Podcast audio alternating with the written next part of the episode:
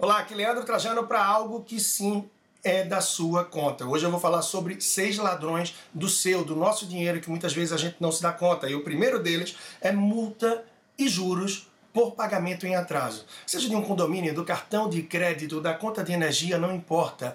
É a gente tentar eliminar de todas as formas o pagamento de multa e de juros por pagamento em atraso. O segundo deles é o seguro do cartão de crédito.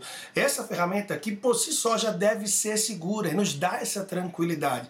Então o seguro, em geral, não adiciona efetivamente muito mais do que nós precisamos, a não ser uma parcelinha fixa na nossa fatura do próprio cartão. Então, vale refletir bem sobre esse ponto. O terceiro ladrão de nosso dinheiro, em muitas ocasiões, são as despesas bancárias. Quando a gente tem uma tarifa de pacote de serviços inadequada, que não vale de acordo com o que a gente realmente usa no banco. Quando a gente faz TEDs e DOCs de forma desnecessária, onde se paga mais de 10 reais por cada um, sobretudo agora com o Pix, que vai estar funcionando aí dando mais tranquilidade, menor despesa e maior agilidade e praticidade para a gente. O desperdício da energia elétrica é esse quarto ladrão.